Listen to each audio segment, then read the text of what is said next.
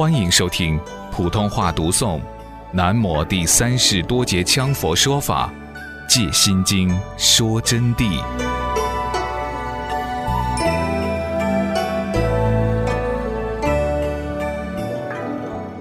度一切苦厄，今天我们讲的是度一切苦厄。度者，施行挽救之意。凡是牵涉到度啊，不管怎么样度法，都叫做挽救。就是把你从另外一个地方渡到你的目的地，叫做渡，或渡船，或渡你的思想境界，都可以称为渡。渡就是施行挽救之意，但是渡不能代表就把你渡到了，渡了即可为渡脱之意，因此渡到了才能称为渡脱的意义。一切者指普遍性。所有一切，这个词语不光是佛教上面专用，佛教的词语也流到民间去用去了。民间的所有所有的，不管指人也好，物也好，经常都用到一切。一切的意思也就叫做全部一起的意思，因此它存在着一种普遍性。那么不光是指普遍性，又具有统聚义。统聚一切，把一切统在一起，把所有东西统在一起，把多元化的统成一元化，统起来也叫一切。一切同时又是包含着所有世间上情界和器界，归纳万有的一个名词，称为一切。所以一切者指所有包括意。苦即世间一切诸苦。这下边就讲的是苦字了啊，苦就是指的世间一切诸苦，世间我们不说了。那么同学们也知道，就指我们人在的这个整个世界，包括处的世事、处的世界的事物性的和时间性的一切的所有苦难，在这里指的界内，如生老病死、分段的生死、见思烦恼之苦。那么它分界内、界外啊。界内呢，比如有生就有老、病、死等等。那么这些死呢，就包含着分段的死。什么叫分段？这里面就专门说明了一个问题，就是我们的同学们也好，所有一切众生也好，凡是牵涉到人在死的时候，牵涉到众生在死的时候。都属于分段性死。所谓分段性死，小而言之是一生之分段，大而言之是无始之分段。首先说到小而言之的分段，小而言之的分段，比如说，你虽然现在看到身体很健康，你已经死了多少次了？因为你的身上并不是你，你的身上还有很多细胞。血球，他们都在变换，都在死，所以有分段死。这里同学们没有仔细去想过，任何时候都不是固有的，都是刹那生灭、无常变异的，没有实体的当下。所以说是我空、人空、法空。我在这里再告诉你一个与众生同体的关系，本无自己的道理。这个在佛法史上。还没有哪个来解释过，那么我到今天可以给你们开示，你们好好想想，同学们，你们现在能说话、能做事、能思维，眼、耳、鼻、舌、身、意都能产生具体的受用，这个你就感到是很实在的。实际上，用我们现在的科学来分析，已经不能说它就是你，因为啊，你是一个世界。而不是你一个本人，这个世界也是空寂的。大至宇宙是一个世界，小至自我跟宇宙同体也是一个世界。为什么组成了你这个人了？是由父精母血合化而组成的这么一个人，但是这是总概念。其实啊。你们的身上全部都是红血球、白血球等等细微的微生物而组成的一个机体，这么一个人。他们是有生命的，他们有鼻子、有眼睛，同样有眼、耳、鼻、舌、身、意存在的。这个问题在医学上已经彻底证实了，因为当今的科学把这个东西解释出来了，把这些微生物的圆球性的、扁体性的、毛极性的。多元化系性的微量元素性的细胞，不管它红血球也好，白血球也好，那么我们都把它分解开来以后，你这个人就被解体了，就没有了。但是当分解开以后，他们的生命是独立成立的，他们独立成立的，那么你这个生命又到底是怎么样一回事的？又依附在哪里呢？说穿了。本身就没有你自己，而是这些众生组合在一起的共有生命世界，然后再成了你这么一个世界。他们所享受的世界同样是地、水、火、风世界。在第一次讲地、水、火、风的时候，我就给同学们已经讲得非常清楚了：什么叫地？什么水？什么火？什么叫风？这里不详细补充。因此，说到这个问题以后啊，你们就细细的去想一想，我们身上现在随便揪一坨肉下来，一化验就有若干个生命，是他们组成的。这些全部生命都拆散以后，我们到底在哪里？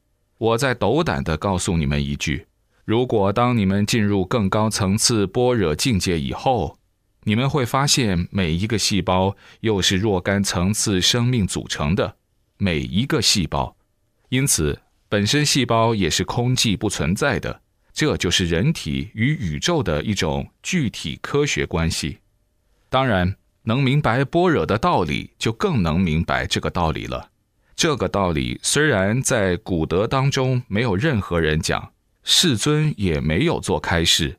但是，根据我自我清楚这个境界，我已经彻底发现了这个问题。所以在前几年，有的大法师在和我一起座谈的时候啊，我就跟他们讲到了这个问题，他们都感到是非常精妙而新鲜，并且觉得是至高无上的真理。